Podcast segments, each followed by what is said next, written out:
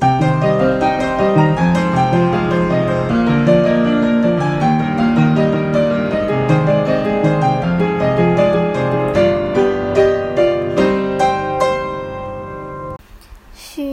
三步并作两步，急急地往家中走。一敲门，小青拿着灯笼正在等候呢。许仙问说：“对不起，回来得太晚了。娘娘吃过饭了没？”小青就和他说：“娘娘，娘娘，你就只知道娘娘，是我帮你开门的。酒菜都已经准备好了，就等你回来吃饭啦。”许仙听了有点惭愧，说：“这岂不饿坏了吗？”赶快端上来吧！上楼见了娘娘，免不了赔罪一番。娘娘知道被客人耽搁之后，也不怪她。不一会儿，丰富的酒菜都已经摆满了桌上，比起成亲时的菜色，真有天壤之别。许仙说：“我和娘子已是夫妻，只要准备平常饭菜即可，这样未免太浪费了吧？”娘娘回答他说：“这是有原因的。当初我们结婚时，才共度一个晚上。”便各分东西，这你看，妆台上不是点了红烛吗？许仙会意后，心情更加欢喜，不觉多喝了几杯，直到过二更后，才叫小青收拾。自此以后，许仙朝出晚归，勤奋地做生意。王永昌看了这种情形，又无话可说。只是娘娘心中算计着，说自己是为了报答许仙的恩惠而来。倘若他只是做一个伙计，颜面上未免太看不过去了吧？总要想个法子，让他做了一番大事业。这天，许仙打理好就要出门，娘娘忽然叫住他说：“相公，家里的油盐都不够了，小青也不能常常抛头露面，你去帮我买一些回来吧。”许仙听了，心中觉得为难：去办吗？到店里就要迟到了；不办吗？又怕娘娘生气。但是又想，自己虽然当家，但一切花费都是由娘娘在打点的，倘若连家事都不做的话，未免太说不过去了吧。他想了一番之后，就去买回来了。到店里的时候，再向王永昌解释。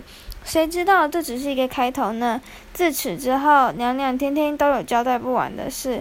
往往许仙到店里的时候，都已经是中午了。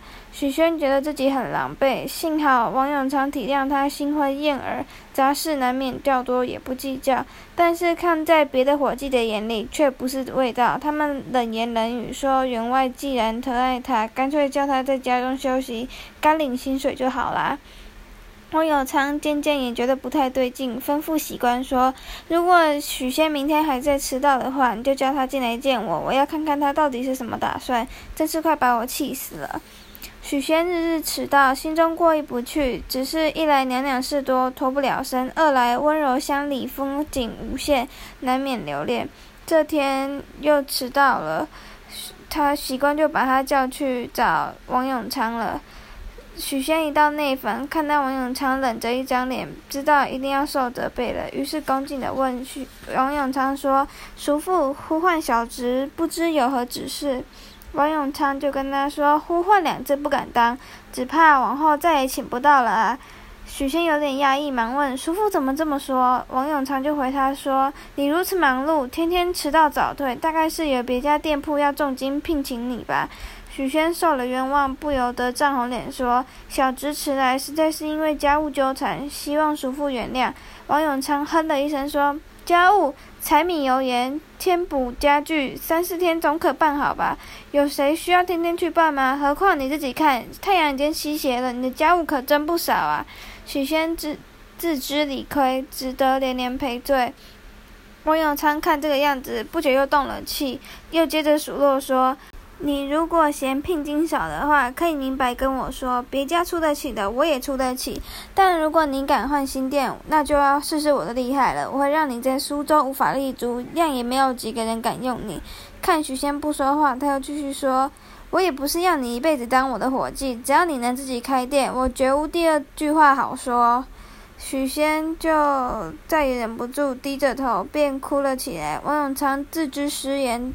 就不知道该如何补救的时候，刚好喜官端了饭进来，说：“许相公吃饭了哦。”许仙知道他有意奚落，再看看饭菜，只是三四碗清汤，便说：“我吃过了。”永昌就说：“既然如此，待会再吃吧。刚刚我说的只是气话，你别放在心上，去店里看看吧。”平常店里的那两个伙计对许仙又羡又嫉，但这下看他两眼红肿、愁容满面，便知道他受了员外的埋怨，更是打落水狗，奚落个不停。许仙坐如针毡，好不容易熬到黄昏，便借口身体不舒服，要提早回去了。一出店门，许仙就往家里直奔。上了楼，就把自己闷在被子里了。娘娘一看到，就赶紧过来问说：“肚子饿了吧？要不要吃点什么？”许仙说：“吃什么吃？气都气饱了。”娘娘知道他真的生气了，把鞋袜一脱，上床挨着他说：“别生气嘛，当心气坏身子。到底发生了什么事？”